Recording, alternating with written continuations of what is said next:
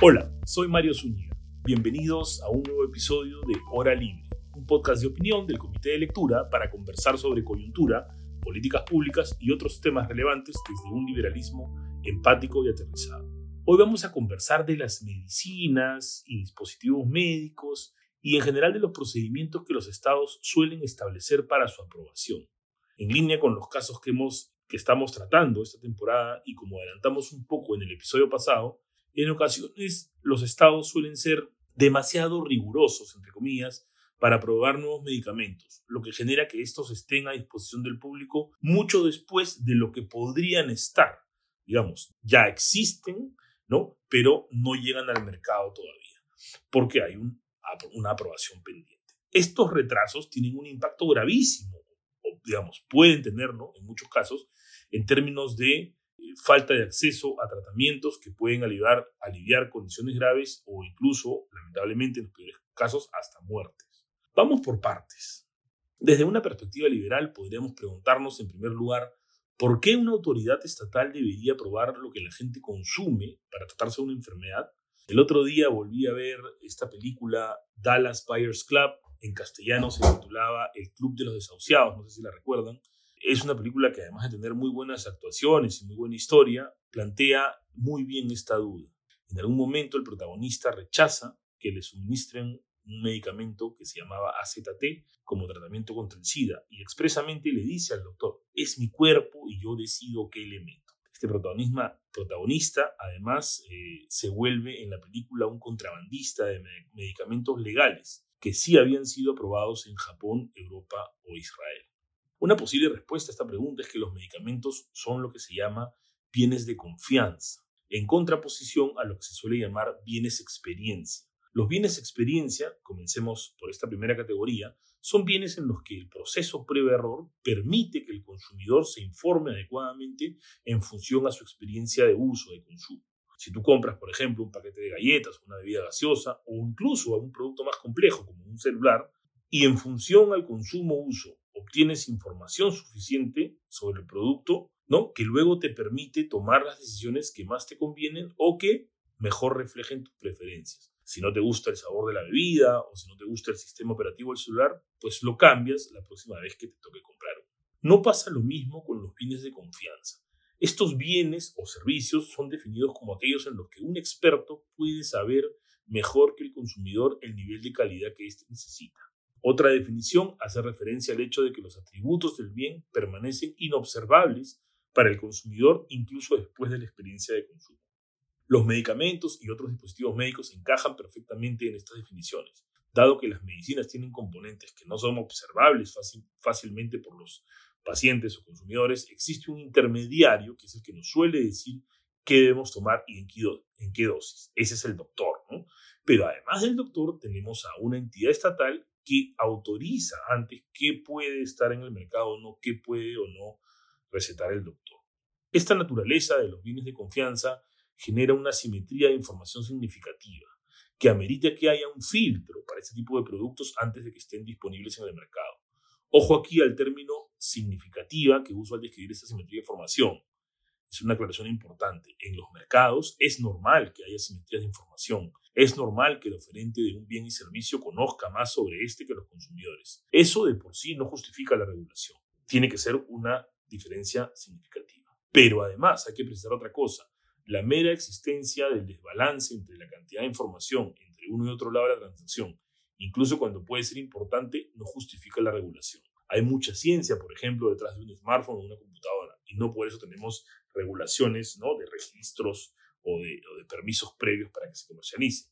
Es importante el impacto que la simetría puede tener. En el caso de los medicamentos, que es el ejemplo que estamos viendo, discutimos hoy, precisamente la simetría puede generar el consumo no deseado de una sustancia o su consumo en dosis no recomendadas que puede tener consecuencias fatales. Por eso es importante que haya este filtro. Ahora bien, el tener estos controles puede cumplir una función valiosa, pero también puede generar retrasos en el acceso a los medicamentos por parte de nuevos pacientes o barreras de entrada para nuevos sectores. Este fenómeno, de hecho, tiene hasta un nombre, ¿no? Es conocido como el drug lag o retraso de nuevos medicamentos y ha sido materia de extenso debate en los Estados Unidos de América. donde la Administración Federal de Drogas y Alimentos, o FDA por sus siglas en inglés, es acusada de retrasar eh, demasiado la aprobación de nuevas drogas. Es muy probable que el riesgo de investigaciones legales o sanciones cree incentivos para que los funcionarios a cargo de aprobar medicamentos sean, entre comillas, sobre precavidos y pidan más pruebas para medicamentos que, incluso con ciertos riesgos, podrían ya estar listos para salir al mercado y curar enfermedades e incluso salvar vidas de muchas personas. En el caso de los medicamentos, no existe un mandato expreso ¿no? para adoptar lo que se llama un principio precautorio, un, mandato que nos obligue a pecar eh, en exceso, ¿no? a preferir pecar por, por exceso que por defecto en el, en el, lado de la precaución. Pero sí existen regulaciones que implícitamente exigen, eh, han llegado a exigir ese, ese, o parecen una aplicación de hecho principio, digamos, al exigir niveles de evidencia sustancial acerca de la seguridad y efectividad de cualquier nueva droga. Fue a raíz de la tragedia generada por el uso de la talidomida, que fue, era un medicamento que, que generó malformaciones en los niños, cuyas madres lo habían usado para combatir las náuseas en el embarazo. ¿no? A raíz de, de este caso, en 1972 se modificaron las normas aplicables a la FDA de modo tal que se debe exigir no solo la evidencia sobre la seguridad de un medicamento, sino también de su eficacia, ¿no? Los primeros estudios sobre los retrasos en la producción de nuevos medicamentos se dieron en los años 70 y evidenciaron que en efecto había un retraso de los Estados Unidos de América respecto del Reino Unido. ¿no? Ahora se exigían más pruebas, ¿no? había que tener mucho más evidencia para que un producto pueda salir al mercado. Se citan como ejemplos el caso del litrazepam, una droga hipnótica relativamente segura, que según los estimados del farmacólogo y profesor en farmacología, toxicología y medicina de la Universidad de Rochester, William Wardell, pudo salvar la vida de 3.700 estadounidenses si hubiera sido aprobada no en 1971, sino cinco años antes, cuando ya había sido aprobada en el Reino Unido. El mismo Wardell planteaba también que un solo beta bloqueador al prenolol pudo salvar más de 10.000 vidas por cada año que se demoró de su aprobación fue aprobado recién en 1979, tres años después que en Europa. Algunos de estudios de Wardell, hay que decir esto, han sido criticados, pero estudios posteriores han encontrado que en cualquier caso sí hay un retraso eh, en la aprobación de nuevos medicamentos en Estados Unidos comparado con otros países como Alemania o Reino Unido, que también están aprobando menos. Como podemos apreciar, este retraso en el acceso a medicamentos tiene un alto costo para la sociedad en términos de vidas perdidas, que justifica pues que analicemos, por lo menos consideremos ver si se puede tomar un poco más de riesgos en estas aprobaciones. Ojo, y ello sin tomar en cuenta también los costos en términos de desincentivos para la inversión en innovación. Sí, por supuesto, tienes que enfrentar un costoso y largo sistema regulatorio para sacar tus productos al mercado. Muchas empresas van a optar por apostar por medicamentos que ya están aprobados, por medicamentos menos novedosos, menos riesgosos, lo cual puede tener un costo ¿no? en términos de innovación eso va a perjudicar obviamente en el largo plazo a los pacientes. Ahora, pero ¿por qué pasa esto, no? esta, esta sobrecautela? Como adelantamos en el primer episodio de la temporada, es un tema de incentivos y sesgo.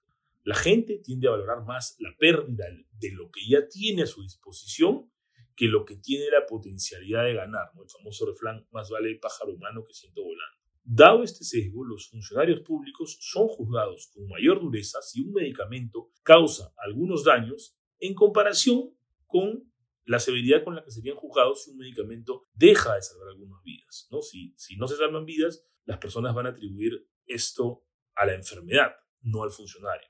Y al revés, por más que un medicamento salve vidas, si causa algunos daños o lamentablemente alguna muerte, se va a culpar al funcionario por las muertes y no, por el, no se va a evaluar el beneficio. Entonces, dado estos sesgos, no es extraño que los funcionarios adapten un enfoque altamente precautorio, ¿no?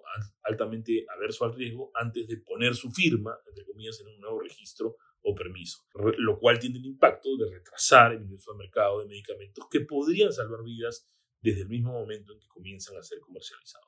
La existencia de estos incentivos para ser sobreprecavidos queda clarita, ¿no? Hay unas declaraciones en el Congreso de un excomisionado de la FDA, Alexander Schmidt, y acá cito, las veces que se han realizado audiencias ante el Congreso para explicar la prevención de nuevas drogas por la FDA han sido tan frecuentes que ya perdimos la cuenta. El mensaje para los funcionarios de la FDA no puede ser más claro.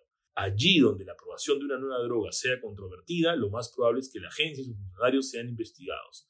La presión congresal para que la FDA actúe de manera negativa en las solicitudes de registro de nuevas drogas es, por lo tanto, intensa.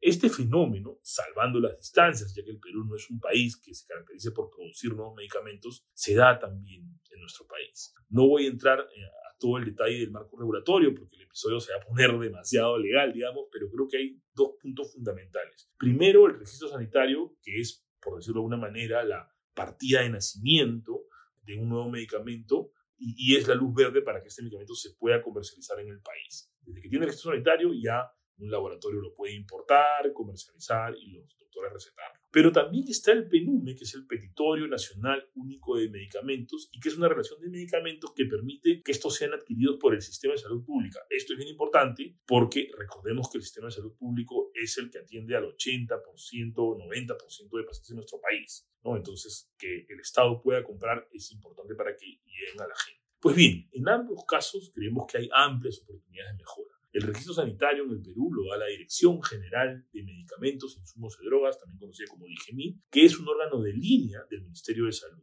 Aquí está la primera gran barrera, quizá. Un estudio elaborado por la Comisión de Defensa de la Libre Competencia del INDECOPI encuentra, por ejemplo, que el 65.78% de las solicitudes de inscripción de registros sanitarios se encuentran fuera de plazo. Según un dato del diario Gestión citado en el estudio, a abril de 2019 se contaba un embalse de más de 12.000 expedientes pendientes de revisión.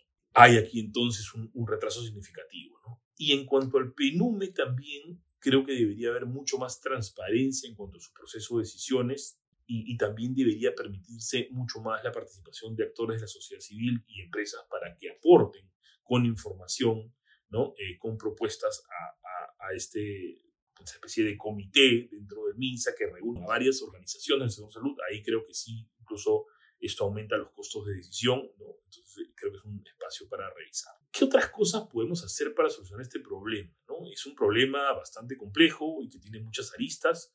Hay también algunos temas que podrían mejorar en el sector privado. Por ejemplo, hay escasez de laboratorios para realizar los exámenes de bioequivalencia que se requiere presentar a la IGEMIT. Pero creo que podríamos comenzar con algunas reformas interesantes.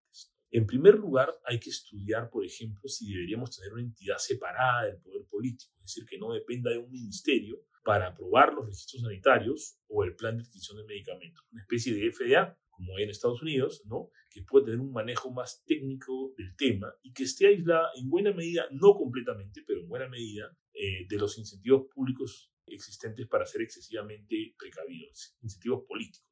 También, por supuesto, podría darse el extremo contrario, que, sea, que se sea muy poco precavido por presión política o captura privada de este órgano, pero eso hoy día también puede pasar, mejor en todo caso tener, tener un órgano más independiente, autónomo y técnico. En cualquier caso, es un fino balance el que se tiene que lograr, pero creo que puede ayudar esta autonomía técnica que mencionaba y un proceso transparente también Aquí también, por supuesto, ya sería tratar otro tema mucho más largo, pero tenemos que tener la posibilidad de que el Estado reclute técnicos, ¿no? Con una buena línea de carrera, buenos salarios. Hoy en día, insisto, no me quiero desviar del tema, pero eh, estamos yendo en sentido contrario, más bien generando que los buenos funcionarios se vayan del Estado. Debe ser al revés y un, un organismo como este sería súper importante. Además, creo que la normativa podría contemplar que para ciertos tipos de medicamentos, digamos, medicamentos que ya están registrados en países de lo que se llama alta vigilancia sanitaria, Estados Unidos, Japón, Unión Europea, ¿no? Eh, se pueda tener un tipo de registro más simplificado, más expeditivo. Esto se conoce como el principio de reliance o confianza regulatoria y es de hecho una política que acepta la OMS. Hay un proyecto de ley del Congresista de Acción Popular, Illich López, que plantea en esa línea que el registro sanitario de los medicamentos que se encuentran registrados en países de alta vigilancia sanitaria se expida, entre comillas, en forma preferente y con prioridad. ¿no? Hasta cito este texto del, proyecto. Con cargo, por supuesto, que se pueda realizar acciones de control posterior. Además, este proyecto establece que los medicamentos que se encuentren registrados en países de alta vigilancia sanitaria estén exceptuados de la realización de estudios de intercambiabilidad, estudios de bioequivalencia en vivo y de los demás requisitos establecidos en el reglamento respectivo para la inscripción y reinscripción en el registro sanitario. Este segundo cambio creo que habría que analizarlo con un poco más de detalle, no tengo una opinión formada, eh, pero creo que en general la lógica detrás de este proyecto es buena y debe ser explorada. La lógica fundamental es aprovechemos que esto ya tiene un permiso en otro país y ya el otro país ha invertido los recursos en investigar, ¿no? Y en la medida que esa información sea aplicable al Perú, pues aprovechemos eso y aceleremos el registro. Ese, ese principio creo que es el que sí vale la pena. Por otro lado, podría regularse un espacio para que en casos de enfermedades avanzadas pueda usarse medicamentos que no necesariamente han pasado todos los controles. La ley de productos farmacéuticos contempla, de hecho, algunas excepciones para casos de emergencia, pero entendemos que puede ser muy complicado y los doctores tienen pocos incentivos para seguir con estos procedimientos. Creo que hay escenarios en los que se justifica que los individuos decidan tomar riesgos, especialmente si tienen enfermedades terminales o que les generan mucho padecimiento y algún tratamiento experimental les puede dar alguna esperanza. Esto se conoce en Estados Unidos como el right to try, el derecho a, probar, a experimentar. Creo que debemos permitir esos espacios. Vale la pena también explorar darles mayor alcance a regulaciones como las de los mecanismos diferenciados de acceso. Esto es una novedad regulada en la Ley Nacional del Cáncer y recientemente reglamentada. ¿Qué son los mecanismos diferenciados de acceso? Nada más que contratos ¿no? que permiten que en medicamentos novedosos que por ende presentan un riesgo, ¿no? El Estado y los laboratorios puedan compartir ese riesgo, ¿no? Entonces, por ejemplo, cuando el Estado hoy compra un medicamento, ¿no? Lo que pasa es que si lo compra, ya lo compró, ya es el dueño y asume el Estado el riesgo si, eh, digamos, ese medicamento funciona no tan bien como se esperaba o no funciona, o también asume el riesgo, por ejemplo, de que se necesiten más dosis. En este tipo de contratos novedosos, lo que se plantea es justamente porque los laboratorios tienen incentivos para introducir nuevos medicamentos, que asuman parte del riesgo. Entonces, creo que es un mecanismo bien interesante y que hoy en día, como decía, se aplica sobre el ámbito de los medicamentos oncológicos. Tenemos ahí un espacio para probarlos, hay que recopilar evidencia y si funcionan, que me parece que sí pueden funcionar, eh, hay que extender esto a otro tipo de medicamentos. Y eso fue todo por hoy. Hemos tratado un tema muy complejo. No pretendemos dar aquí soluciones totalmente comprensivas ni definitivas, sino más bien poner sobre la mesa un problema importante y algunas posibles soluciones. No se olviden que me encuentran en Twitter como arroba msonigap. Déjenme por ahí algunos comentarios, argumentos, preguntas o críticas sobre las ideas tratadas en esta edición y así seguimos conversando. Hasta dentro de dos semanas. Un fuerte abrazo y cuídense mucho. Este podcast fue producido y editado por Vania García, curadora de Comité de Lectura. Si quieres apoyar nuestro trabajo, te invitamos a suscribirte a Comité de Lectura en nuestra página web www.comitedelectura.pe/planes. Con tu suscripción no solo nos estarás ayudando a mantener este y otros podcasts abiertos para todos, sino que tendrás acceso a nuestros podcasts premium diarios, el podcast de noticias de Augusto Townsend y el podcast económico de Ale Costa. Gracias por escuchar.